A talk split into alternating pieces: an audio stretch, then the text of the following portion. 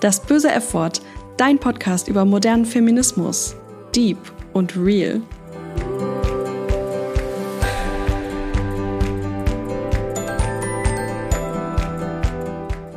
Ihr Lieben, schön, dass ihr wieder dabei seid. Ich hoffe, ihr habt die letzten beiden winterlichen Wochen gut überstanden und genießt jetzt die ersten wärmeren Tage des Jahres.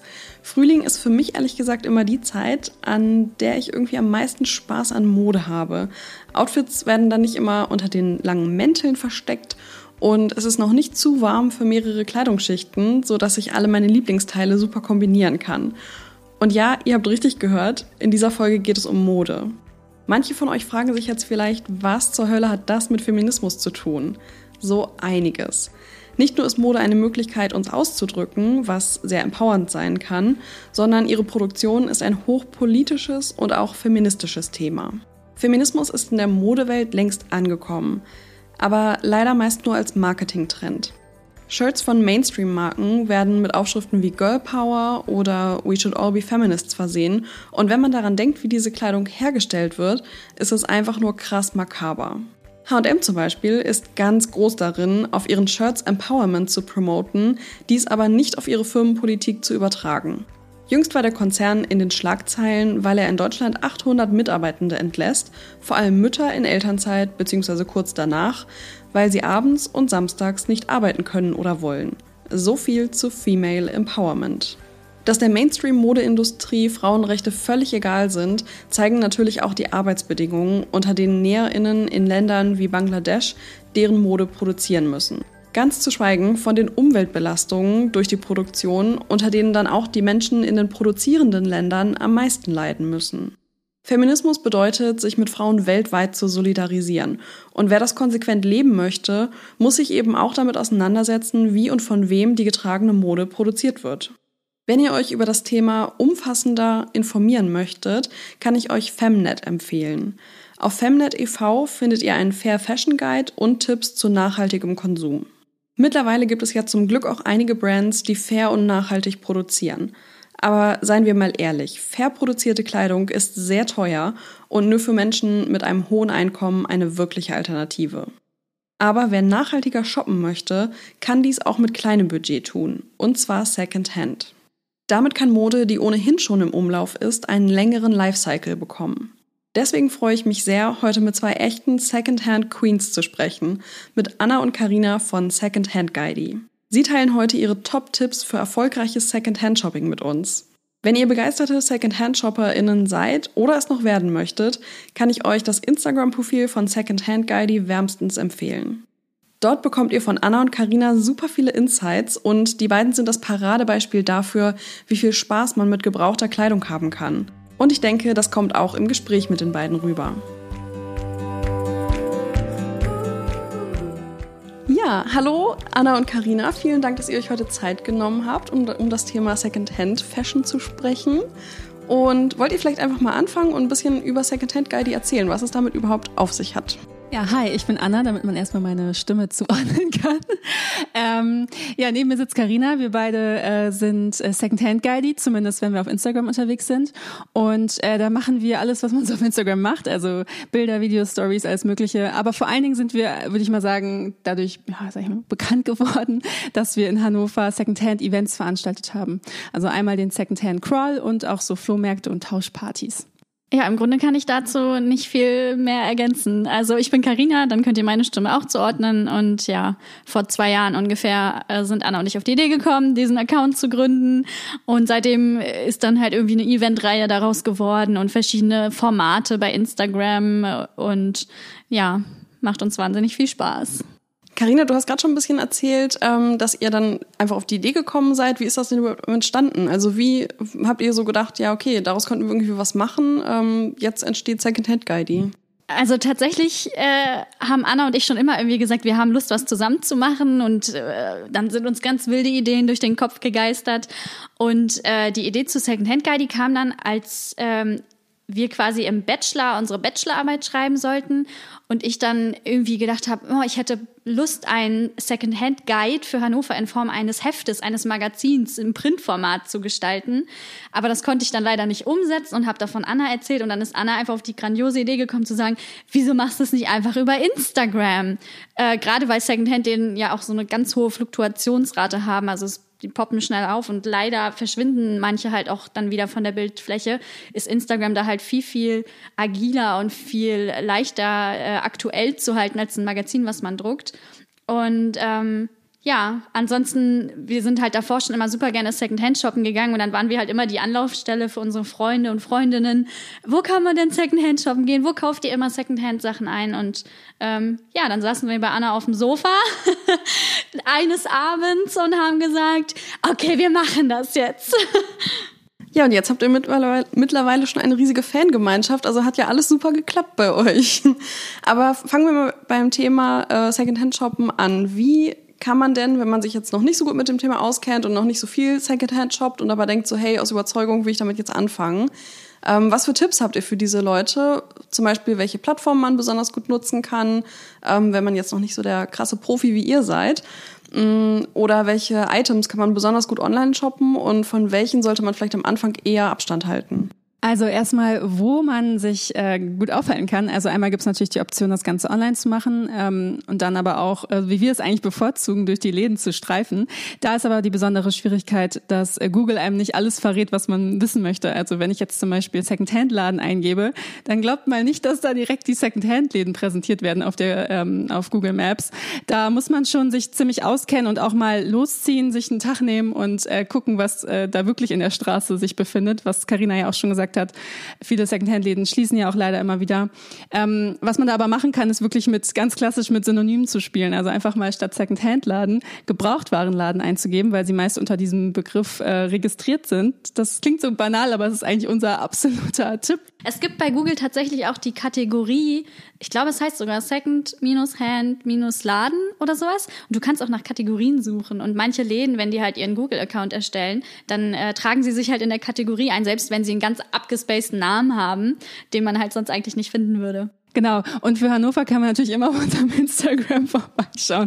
Das war nämlich auch, was Karina zu Anfang, glaube ich, erwähnt hatte, unsere Grundidee, dass wir wirklich die Läden vor Ort supporten wollten, den Einzelhandel im Prinzip, den stationären, für Gebrauchtwaren.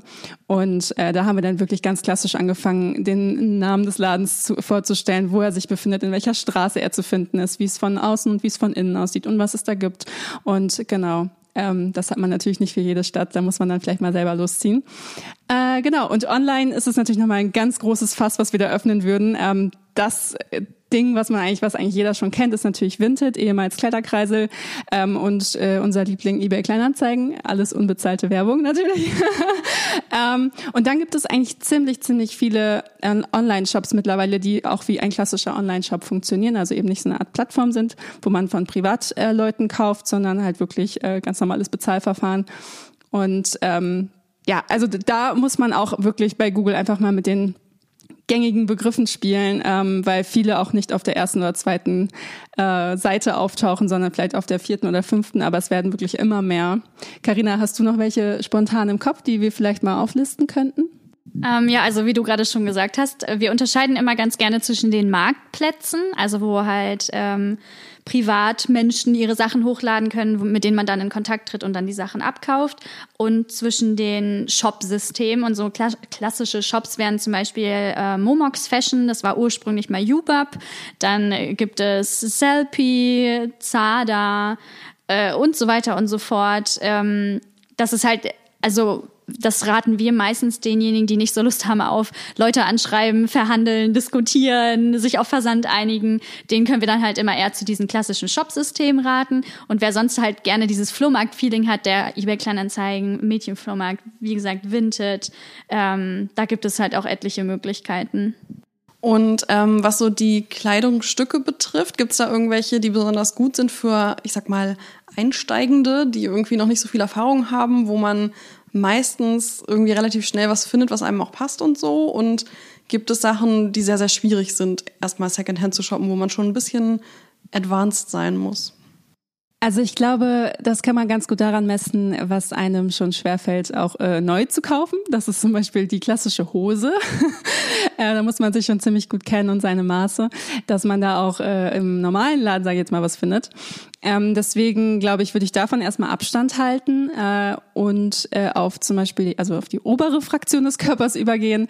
Ähm, das sind dann vor allen Dingen so ganz klassisch die Vintage-Pullis oder die Vintage-Blusen. Die müssen auch nicht immer die, also zumindest unserer Meinung nach, die Größe haben, die man sich zuschreiben würde. Das kann auch mal oversized sein und ähm, dann knotet man die Bluse halt mal oder steckt den Pulli in die Hose oder so. Ähm, und das macht ja auch diesen Charme von gerade von diesem Vintage-Stil aus. Und wenn man da nicht so drauf steht, ähm, dann ist es, glaube ich, aber schon hilfreich, dass man sich nochmal in seinem eigenen Kleiderschrank umschaut und guckt, äh, wie bin ich eigentlich gebaut, was, was steht mir gut und sich auch erstmal daran zu halten tatsächlich. Also alles das, was man beim Shopping auch beachten würde, Bloß, dass man eben beachten muss, dass gerade die Teile, die jetzt vielleicht nicht aus der aktuellen Saison, sondern aus der vergangenen, den letzten vergangenen Saisons sind, sondern wirklich ein paar Jahre her, auch anders geschnitten sind, ne? aus einer anderen Zeit schon sind. Und da muss man wirklich ein Gefühl für kriegen. Und tatsächlich, was ich nochmal zum Thema Hosen sagen kann, ähm, so handhabe ich das, wenn ich dann mal ein Modell gefunden habe, was mir super gut gefällt und gut passt, äh, dann suche ich einfach nochmal genau nach diesem Modell. Also die Filterfunktion bei den Online, also gerade bei den Online-Stores sind sind ja schon sehr akkurat. Kommt natürlich immer darauf an, ob die Person, die das Kleidungsstück da gerade hochlädt, auch wirklich die gleichen Begriffe dann äh, hinterlegt, die ich beim Suchen auch verwende. Äh, deswegen auch an der Stelle immer schön mit Synonymen arbeiten. Das ist eigentlich so der Gang, also auch ein ganz wichtiger Tipp. Ähm, und dann findet man in der Regel auch die Sachen, die einem dann passen, auch bei Hosen zum Beispiel und im Laden halt sonst einfach anprobieren. Ne? Das ist dann, da kommt man dann zumindest bei Hosen meistens nicht drum rum. Ähm, außer man hat halt noch ein Maßband mit dabei und seine Maße im Kopf. Fortgeschrittene Benutzer und Benutzerinnen machen das tatsächlich, die kennen dann ihre, ihre Maße vom Innenbein, vom Außenbein, vom Bund, äh, Anna gestikuliert hier gerade. Ich muss gerade an der Situation denken, da waren wir im Laden und Karina hält sich, hält sich den Bund ihrer, ihrer Hose oder der Hose, die sie anprobieren wollte, einfach um ihren Hals.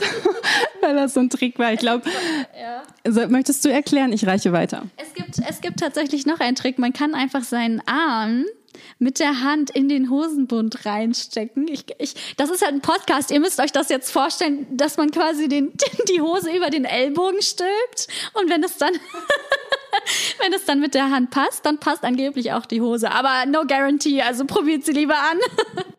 Ein Vorteil von Secondhand ist ja auch, dass es sowohl online als, auf, als auch offline ein bisschen günstiger ist als neu kaufen. Gerade bei bestimmten Marken ist das natürlich super praktisch auch. Ähm, es kann aber auch dazu ver verleiten, dass man schneller mal zugreift, als man es vielleicht bei teureren Items machen würde. Und ähm, deswegen auch ein paar Fehlkäufe nicht auszuschließen sind. Habt ihr da Tipps, wie man das umgehen kann? Also im Grunde kann man sich da die gleichen Fragen stellen, die man sich auch, wenn man sich dazu entscheidet, etwas neu zu kaufen, stellen sollte. Und zwar, brauche ich diesen Artikel wirklich? Habe ich so etwas schon in meinem Schrank? Ähm, ist das jetzt wirklich zwingend notwendig? Aber ganz ehrlich, Anna und ich, wir schaffen das auch nicht immer. Und dann kommt es durchaus schon mal vor, dass man äh, irgendwie ein Teil im, im Laden sieht, die x-te Spitzenbluse, wäre das bei mir zum Beispiel der Fall, wo ich einfach dann immer so, ich liebe aber Spitzenblusen. und dann geht die dann doch noch mal mit. Aber der Vorteil ist auch, ähm, das mache ich zumindest sehr viel, dass ich meinen mein Kleiderschrank quasi zirkulieren lasse. Also ich verkaufe auch ganz viel wieder über eBay Kleinanzeigen oder über Vinted ähm, ja, so dass ich, wenn ich mal einen Fehlkauf habe, dass der dann aber auch wieder in Umlauf gerät oder dann wird der weitergereicht an Freunde, Freundinnen. Ähm, und das ist halt auch das Schöne an dieser Circular Economy. Man kann die Sachen, also die Sachen bleiben halt einfach nicht im Schrank liegen in der Regel. Ja, also bei mir ist es genauso. Ich habe mittlerweile wirklich keinen großen Kleiderschrank mehr, obwohl das natürlich auch Definitionssache ist. Aber im Vergleich zu von vor, ich würde mal sagen, sieben, acht Jahren, hat sich das ähm, vor also, wie sagt man das? Mehr als halbiert, auf jeden Fall, deutlich. Also, wenn man mich als Referenz nimmt, hat Anna auf jeden Fall einen kleinen, einen kleinen, kleiner Schrank, definitiv. genau. Aber trotzdem ist mir super wichtig, dass ich Dinge ausprobieren kann. Ich ähm, bin immer ganz schnell, ich sag mal, gelangweilt klingt so blöd, aber ich äh, probiere super gerne aus und vor allen Dingen auch Teile, die komplett, glaube ich, viele im Leben nicht anprobieren würden. Also alles, was glitzert, Lack, Leder, oh Gott, das klingt jetzt auch falsch, aber ihr wisst, was ich meine. Das will ich direkt anprobieren und ausprobieren und mit nach Hause nehmen. Und dann äh, passiert es natürlich oft, dass ich sage, okay, das ist jetzt nichts, was ich jetzt zwei Jahre trage, aber ja, das bringe ich dann auch wieder in den Umlauf. Dann geht's eben auf eBay Kleinanzeigen äh, oder ich mache einen kleinen Insta Sale oder sowas und dann sind die Sachen auch schnell weg. Das ist mittlerweile schon schon so bei uns der Prozess. Ja, ich finde, das ist aber auch das Coole, dass es zum Teil einfach mehr Spaß macht, als quasi im normalen Handel zu shoppen, weil man einfach irgendwie viele Teile entdeckt, die man sonst im normalen Handel nicht finden würde, weil sie halt auch älter sind oder weil man irgendwie auch Dinge mal ausprobiert, die man sonst nicht so anprobiert hätte. Und ähm, ja, es kann auch viele Vorteile haben, dass man sich selber noch mal ein bisschen neu entdeckt und sich vielleicht besser ausdrücken kann, als so mit der Mainstream-Fashion, die es dann gerade irgendwie in der aktuellen Kollektion so gibt. Ähm, und mir ist gerade noch eingefallen ähm, zu den Tipps, wie man Secondhand-Shops gut finden kann. Es gibt ja auch bestimmte große Ketten von, ähm, von Charity-Shops und das, finde ich, kann man auch immer super nachschauen. Ähm, also beispielsweise auch in Städten wie Berlin oder Hamburg oder so, wenn man halt da ähm, mal zu Besuch ist und irgendwie Secondhand shoppen will, kann man natürlich auch immer so nach den gängigen Oxfam etc. schauen, ähm, die es einfach in jeder Stadt gibt und auch weltweit. Also auch wenn man da irgendwie mal in anderen Städten unterwegs ist, kann man da, glaube ich, dann auch ganz gut fündig werden. Ich habe ja schon erwähnt, dass ihr natürlich richtig krasse Profis mittlerweile seid und euch auch während eurer Zeit von Secondhand Guide natürlich immer weiterentwickelt und immer weiter am Ball bleibt. Hm, was sind denn so für euch die größten Learnings gewesen in der letzten Zeit, die ihr den Hörenden mit auf den Weg geben könnt? Also was wir natürlich gemerkt haben, war in dem Moment, als uns die Idee mit dem Secondhand Crawl gekommen ist, ähm, also mit der geführten Stadt-Secondhand-Ladentour, also wo wir wirklich von Laden zu Laden gehen mit einer Gruppe von Menschen und ein bisschen was snacken und quatschen und dann gibt's noch Rabatte und da halt einfach so ein, so ein Erlebnis quasi geschaffen haben, dass die Hemmschwelle der Menschen sinkt in dem Moment. Also gerade im persönlichen Gespräch hatten wir auch durchaus schon Teilnehmer und Teilnehmerinnen, die gesagt haben, ähm, ich habe bislang noch gar kein Secondhand gekauft und ich mache das jetzt hier das erste Mal mit, um da quasi herangeführt zu werden. Und das hat uns halt gezeigt, es gibt Menschen, die haben dann noch eine gewisse Zurückhaltung, was das Thema angeht und man muss halt es dann irgendwie schaffen, auch diese Menschen abholen zu können und quasi ähm, aufzeigen, dass Secondhand gar, also eine total super Alternative ist und man da gar keine Berührungsängste haben muss. Also ich glaube, ja, was man abschließend sagen kann, also was so unser Fazit ist jetzt schon aus den vergangenen, wie viele Jahre sind es jetzt? Zwei, über zwei Jahre, ähm, dass das auch wirklich Anklang findet. Also nicht nur jetzt bei den Events, wo wir es live erleben, sondern auch, äh, dass die Followerinnen und Follower ähm, uns das Feedback auch online geben, einfach auch dadurch, dass die Community immer größer wird, ähm, was uns wirklich sehr glücklich macht. Also es kommt uns jetzt wirklich nicht darauf an, dass uns 10.000 Leute folgen, darum geht's überhaupt nicht, aber einfach, dass es alleine schon in dieser doch regionalen Runde, würde ich jetzt mal sagen, von Hannoveranerinnen und Hannoveranern, ähm, ja, so kuschelig wird mittlerweile. Also wir sind wirklich, würde ich sagen, viele Gleichgesinnte an einem Ort, äh, die einfach die gleichen Interessen teilen und das zeigt uns einfach, dass wir irgendwas richtig gemacht haben müssen und das macht uns sehr glücklich. Ja, ich glaube auch irgendwie, dass man auch durch Instagram einfach so dieses verstaubte Image vom Secondhand-Shoppen so ein bisschen ja damit aufräumen kann und einfach zeigen kann, hey, es macht Spaß und es macht halt zum Teil einfach noch viel mehr Spaß als normales Shoppen und es ist irgendwie auch nichts Ekliges, man kann die Sachen halt auch waschen und es ist halt ganz normal und ähm, einfach für alle Beteiligten gut so. Und ähm, ja, finde ich super, dass ihr das macht und ähm, ja, kann mir auch vorstellen, dass das irgendwie sehr viel Anklang findet und ähm, ihr noch weiter sehr viel wachsen werdet, weil es natürlich auch irgendwie, je mehr ihr auch online macht, interessanter wird für überregionale Menschen. Also auch wenn ihr jetzt nicht aus Hannover kommt, ähm, könnt ihr den beiden natürlich followen, weil die machen online einfach ganz viel, ähm, wo alle, glaube ich, was von lernen können, egal wo man wohnt. Ich wollte euch noch auf eine Debatte ansprechen, die es ja in den letzten Monaten bei Instagram so ein bisschen gab, weil Influencer und auch allein die, schon dieses Wort einen sehr schlechten Ruf haben und viele Leute halt so sagen so, ja, die irgendwie machen ja gar keine richtige Arbeit und die posten einfach irgendwelche Fotos und man halt die, also diese Menschen überhaupt gar nicht sehen, was für Arbeit so dahinter steckt. Ähm, habt ihr das auch mitbekommen? Erlebt ihr auch solche Situationen, wo ihr mit eurer Arbeit nicht ernst genommen werdet, wo es irgendwie so abgestempelt wird als so süßes Hobby und nicht als irgendwie ernstzunehmendes Projekt? Und ja, wie sind eure Erfahrungen damit so? Ja, das können wir leider bestätigen. Also jetzt nicht aus unserem direkten Umfeld, aber es ist natürlich schon so, dass man dem einen oder anderen oder der einen oder anderen ab und zu begegnet, die das schon mit so einem Schmunzeln abtut, äh, was man da macht. Einfach, ich glaube, also Karina und ich kommen jetzt zufällig aus der Medienbranche, also wir haben da auch in die Richtung studiert und deswegen ähm, kenne ich jetzt die wissenschaftliche Definition eines Influencers oder einer Influencerin und ähm, weiß, dass es jetzt nicht einfach für mich nur so ein Begriff aus den Medien ist und womit ich ein bestimmtes Klischee verbinde, sondern ich habe mich damit auf eine andere Art auseinandergesetzt und Karina sicher auch und deswegen ähm, haben wir da schon einen ganz anderen Zugang zu und deswegen berührt uns das auch emotional nicht so sehr, glaube ich. Aber es ist natürlich schon anstrengend, auch wenn man sich immer wieder äh, behaupten muss. Ne? Auch gerade weil wir noch junge Mädels sind, fallen wir auch schnell in so eine Schublade, bei der man sagt, ja, macht ihr mal eure Fotos da hinten ungefähr. Ne? Und dass wir aber immer nach der Arbeit, Karina nach dem Vollzeitstudium, den Laptop zu machen, den neuen Lab unseren privaten Laptop aufmachen und dann nochmal zwei, drei Stunden da verbringen. Ähm, das ist natürlich auch gerade in Zeiten, wo wir einen ganzen Flohmarkt organisiert haben, noch diverse andere Second-Hand-Crawls, von denen Karina erzählt hat, ist das ein Arbeitspensum Pensum. Also wir haben das mal versucht, so grob nachzurechnen. Das ist wirklich mehr als eine Teilzeitstelle noch obendrauf. Und ich glaube, es wäre von jedem und jeder naiv zu behaupten, dass das äh, irgendwie nur, nur alles Spaß ist. Es ist nie nur Spaß, wenn man das Ganze auch beruflich angehen möchte. Also sonst wäre das in jedem Job äh, genau das Gleiche und zwar nicht ernst zu nehmen. Ähm, deswegen, äh, ja, ich fände cool, wenn sich das so ein bisschen ändert. Ähm, ich kann natürlich auch teilweise verstehen, dass viele das nicht nachvollziehen können. Es fehlt ihnen einfach der Bezug. Aber äh, ja, das ist einfach immer noch so. Ja, im Grunde ähm, kann ich dazu auch nur sagen, wir sind ja noch relativ klein. Wir sind jetzt ja absolut nicht in der Liga der Mega-Influencer, Influencerinnen. Wir sind eigentlich, also im Verhältnis gehen wir ja da total unter. Und wenn man das betrachtet und merkt jetzt am eigenen Leib, wie viel Arbeit gerade trotzdem bei so einem Popel-Account in Anführungsstrichen dahinter steckt, dann ziehe ich wirklich vor allen anderen meinen Hut, die das wirklich Vollzeit beruflich machen, ihre ganze Energie, ihr ganzes Wissen und all ihr Sein da wirklich 24-7 in so einen Account stecken. Es ist halt, also die Menschen nehmen halt leider nur das wahr, was auf Instagram direkt passiert, aber wie viel Arbeit da im Hintergrund noch eigentlich drin steckt, ist halt einfach nicht ersichtlich. Und ähm, was für mich einfach eigentlich so als ganz guter Vergleich äh, funktioniert, gerade bei den größeren Influencern, die dann Kooperationen auch annehmen oder eingehen. Ähm, die produzieren dann halt mal eben Videos etc. pp. Äh, was eigentlich, wenn man das bei einer Werbeagentur buchen würde und die würden dann ein umfangreiches Werbevideo drehen, da ist es dann, also da können sich die Menschen darunter vorstellen, dass es Arbeit ist. Aber ähm, im Grunde macht ein, ein Influencer oder eine Influencerin ja nichts anderes. Ne? Also sie produziert halt Werbecontent in dem Moment auch für, für einen Kunden oder für eine Kundin.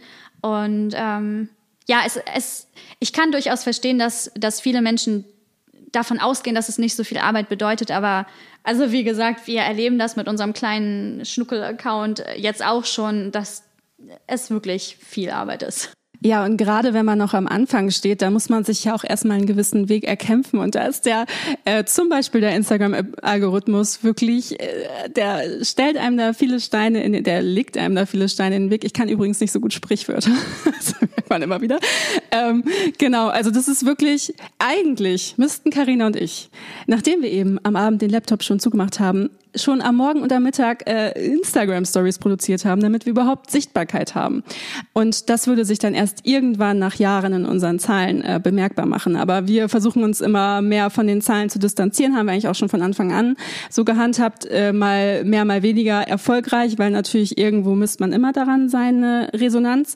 Aber ähm, das würde ich auch jedem und jeder raten, die versucht damit anzufangen, sich erstmal wirklich davon zu befreien. Und das ist wirklich nicht einfach. Aber ja, das macht einen, glaube ich, sonst auch irgendwann keinen Spaß mehr. Ja, es ist halt echt so. Es muss ja auch weiter Spaß machen und es ist aber gleichzeitig natürlich auch Arbeit, die man so in der Freizeit halt macht. Und ähm, ich finde es auch sehr schade, dass es da immer noch irgendwie keine Anerkennung gibt und ähm, dass die Leute halt nicht sehen, wie viel Arbeit irgendwie dahinter steckt. Und klar, bestimmte Influencer und Influencerinnen, die vielleicht irgendwie auch ein äh, problematisches Bild vermitteln, kann ich schon verstehen, dass man das kritisiert oder auch die in Corona-Zeiten um die Welt reisen. Aber ähm, so dieses generelle Influencer-Thema, dass es irgendwie, also dass Influencer mittlerweile so ein Unwort geworden ist, finde ich halt irgendwie auch sehr, sehr schwierig. Und ähm, ja, es ist einfach zu wenig Respekt für die Arbeit da, die, äh, die man macht. Und ähm, ja, aber letztendlich, eure Follower und Followerinnen äh, bestätigen ja nur, dass ihr, gut, dass ihr einen guten Job macht. Ähm, ja, vielen Dank auf jeden Fall für euren kreativen Account und für euren Input und dass ihr die Menschen inspiriert, mehr Secondhand zu kaufen, denn das ist für sehr viele Menschen sehr gut. Amen. ja, das ist im Prinzip auch unser Credo, äh, das, was wir auch auf unserem Kanal vermitteln. Und ähm, nochmal abschließend, wir behandeln nicht nur Hannover, äh, wir wollen jetzt ein bisschen hier expandieren. Ne? Also wir haben jetzt schon angefangen, auch andere Städte vorzustellen. Dann kam natürlich die Corona-Peitsche, aber wenn das Ganze vorbei ist, das Übel, dann geht es auch mit anderen Städten weiter. Ähm, natürlich erstmal die umliegenden Hamburg, Hamburg und so weiter. Aber wir sind natürlich auch schon in Berlin unterwegs gewesen, haben da die Lage abgecheckt und in, auch in kleineren Städten, wo man nicht vermuten würde, dass man da überhaupt Secondhand shoppen kann. genau. Also ja, ihr könnt uns gerne folgen oder könnt es lassen. Wir sind da super entspannt, habt ihr jetzt mitbekommen.